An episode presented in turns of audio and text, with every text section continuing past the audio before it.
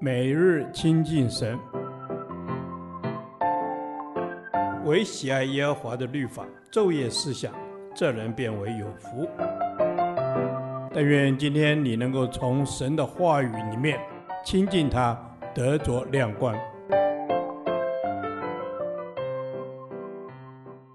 出埃及记第十七天，出埃及记九章一至十二节，分别的恩典。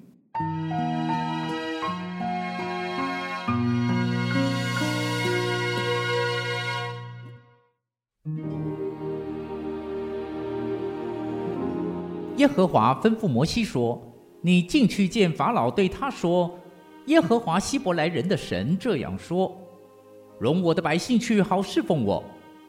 你若不肯容他们去，仍旧强留他们，耶和华的手加在你田间的牲畜上，就是在马、驴、骆驼、牛群、羊群上，必有重重的瘟疫。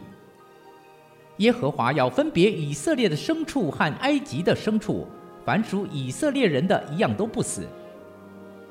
耶和华就定了时候，说明天耶和华必在此地行这事。第二天，耶和华就行这事，埃及的牲畜几乎都死了，只是以色列人的牲畜一个都没有死。法老打发人去看，谁知以色列人的牲畜连一个都没有死。法老的心却是固执，不容百姓去。耶和华吩咐摩西亚伦说：“你们取几捧炉灰，摩西要在法老面前向天扬起来。这灰要在埃及全地变作尘土，在人身上和牲畜身上成了起泡的疮。”摩西亚伦取了炉灰，站在法老面前。摩西向天扬起来，就在人身上和牲畜身上成了起泡的疮。行法术的在摩西面前站立不住。因为在他们身上和一切埃及人身上都有这疮。耶和华使法老的心刚硬，不听他们，正如耶和华对摩西所说的。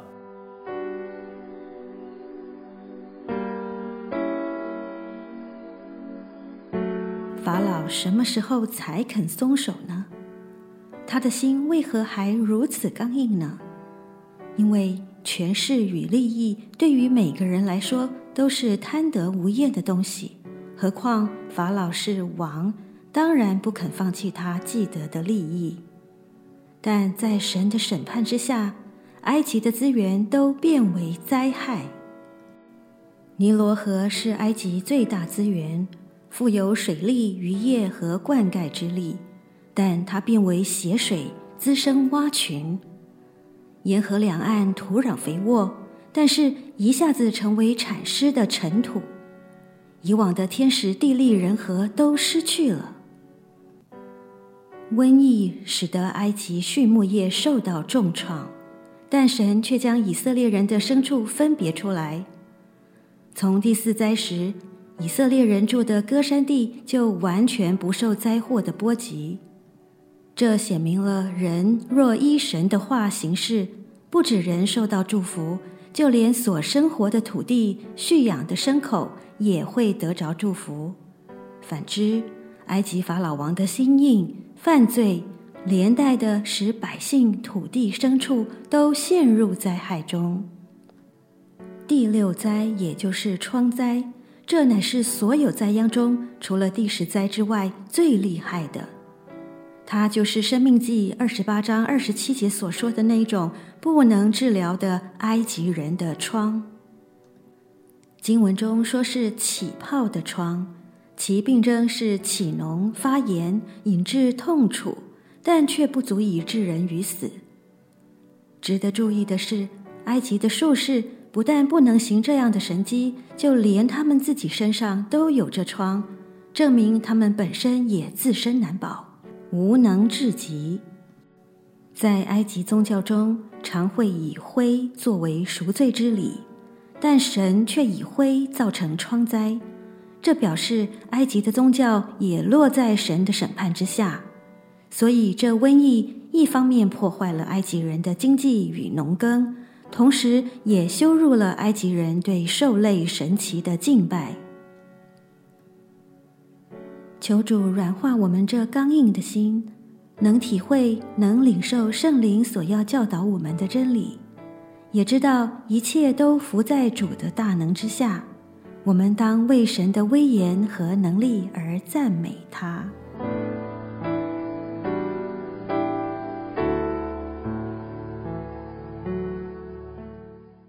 导读神的话，出埃及记九章四至五节，耶和华要分别以色列的牲畜和埃及的牲畜，凡属以色列人的，一样都不死。耶和华就定了时候，说：明天耶和华必在此地行这事。阿门。耶和华要分别以色列的牲畜和埃及的牲畜。主，你说要分别属乎你的牲畜和不属乎你的牲畜。主啊，我们来到主你的面前，向主你来祷告，说主，你分别属乎你的牲畜的时候，主你就赐下平安和祝福。阿门。阿门。当你把我们跟世界分开来的时候，主。你说，凡属以色列的人，一样都不死。主啊，我们就是你所拣选的以色列是长子。你的应许说，你保护我们。主啊，你从用救恩拯救我们，以致我们不死。我们在你的恩典中得生命。主啊，是的，我们要在你的恩典中得生命。因为你将我们从世界分别出来，是要保守我们，是要拯救我们。恩主，我们赞美你。是的，主耶稣，你是要保守我们啊，救助我们。因为主，你就定了时候，主啊，你照着你的时候来保守我们，施恩赐福给我们，让我们来到主你的面前，按着你定的时候，我们进入主你自己所命定的恩福当中。阿门。是的，主啊，你定了说话算话，你定了时候，我们就照着你的时候，你在我们身上成就你的工作，成就你的意，并且你说明天耶和华必在此地行这事，你说必就成就，因此我们在你面前要战兢，要畏惧，要敬畏。主要是的，明天耶和华必在此地行这事，你说话算话。在你没有转动的影儿，恩主，我们赞美你，恩主，让我们天天思想你自己的话语，思想你自己的应许，因为在你没有转动的影儿，让我紧紧的抓着你的应许而活，将祷告奉主耶稣基督的名，阿门。耶和华，你的话安定在天，直到永远。愿神祝福我们。